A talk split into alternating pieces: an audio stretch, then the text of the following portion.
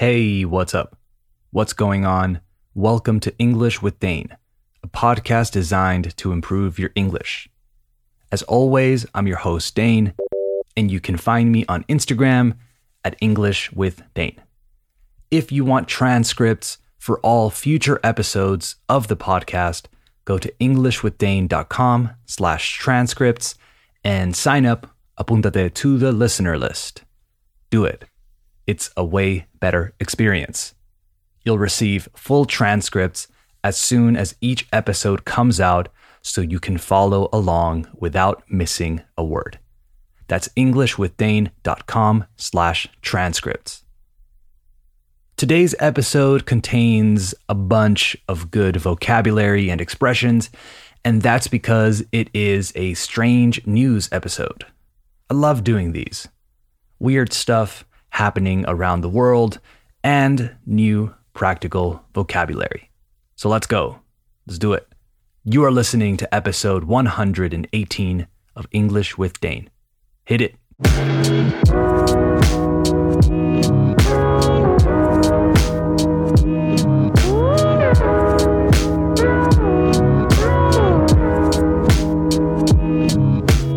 Okay, we have officially started the show, so let's talk strange news.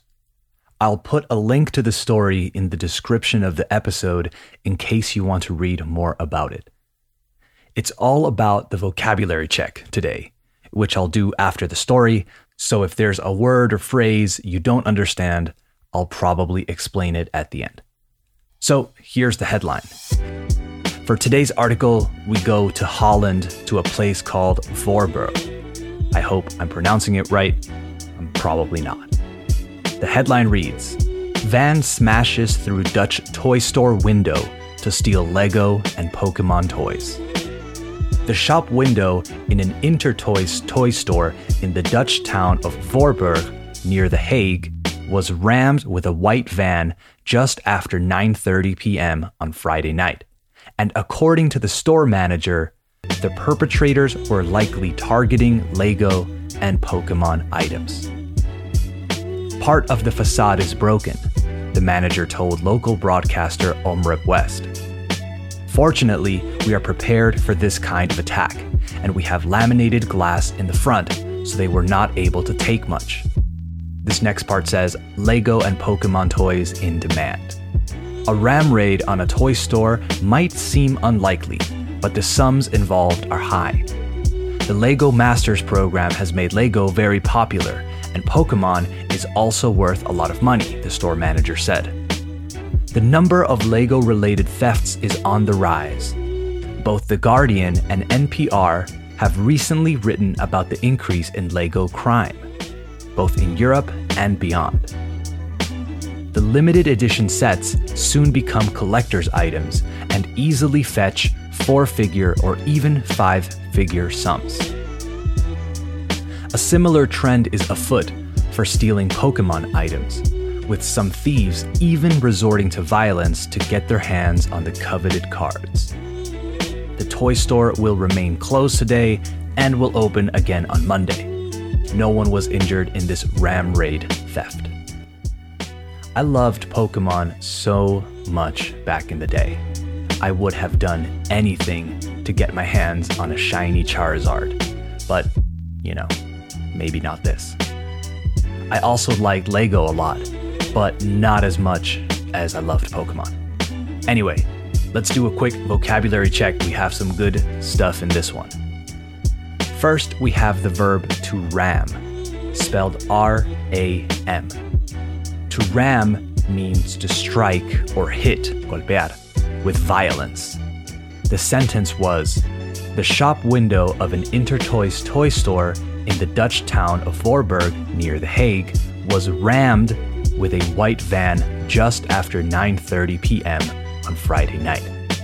So it was hit with a white van con una furgoneta blanca.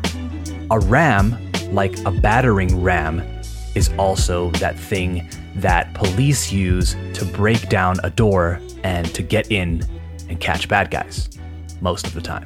Un ariete in Spanish.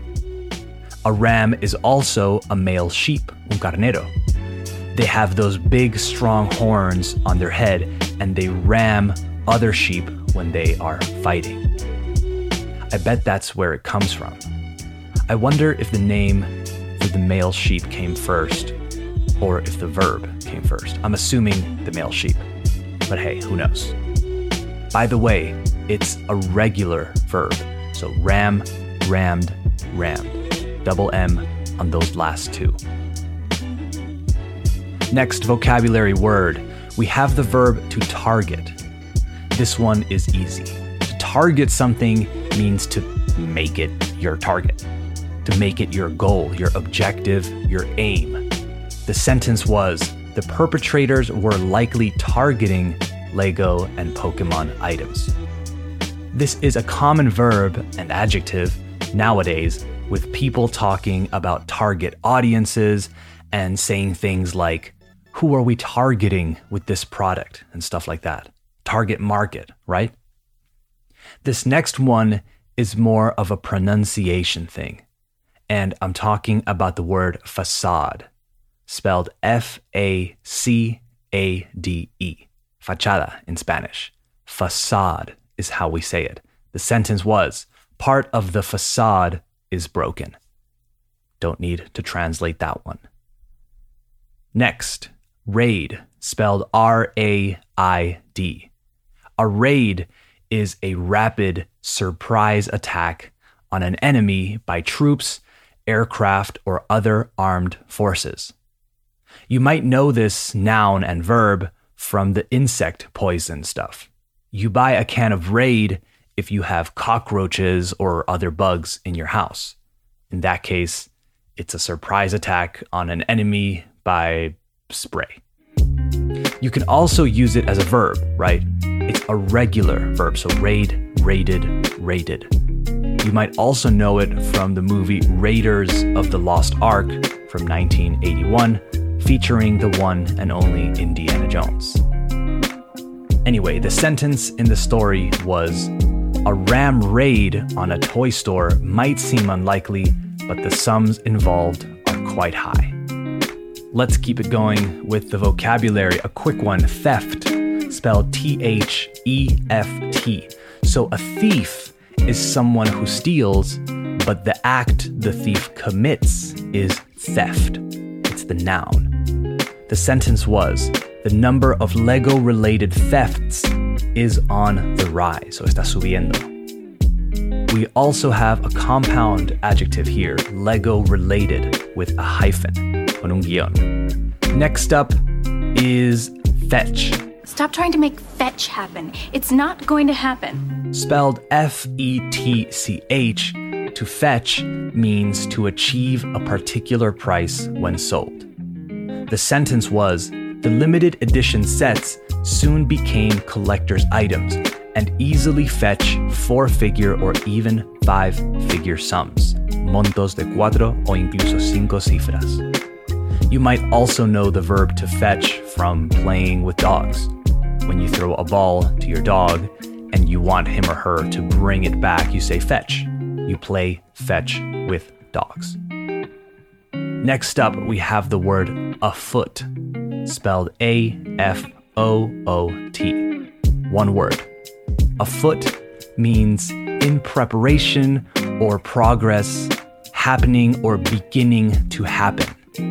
It doesn't mean un pie, okay? But it sounds the same. The sentence we read was a similar trend is afoot for stealing Pokemon items. So a similar trend is beginning, starting, or starting to happen more with some thieves even resorting to violence to get their hands on the coveted cards. This brings me to the last word of the day coveted, spelled C O V E T E D. Coveted means greatly desired. And again, the sentence we read was a similar trend is afoot for stealing Pokemon items with some thieves even resorting to violence to get their hands on the coveted cards. Wait, one more. I want to talk about to get your hands on something, ya que estamos. To get your hands on something means to obtain something, to get something. It said, even resorting to violence to get their hands on the coveted cards. Their spelled T H E I R, of course, sus manos, their hands. Okay, that's it for this episode of English with Dane. Thanks for listening. I hope you enjoyed the episode and I hope you learned something new. If you want more stuff from me, like exclusive weekly episodes, live Q&A sessions, and workshops, talleres, then go to patreon.com slash English with Dane. That's Patreon, como suena, patreon.com slash English with Dane. The link is in the description of the episode. All right, talk soon. Later.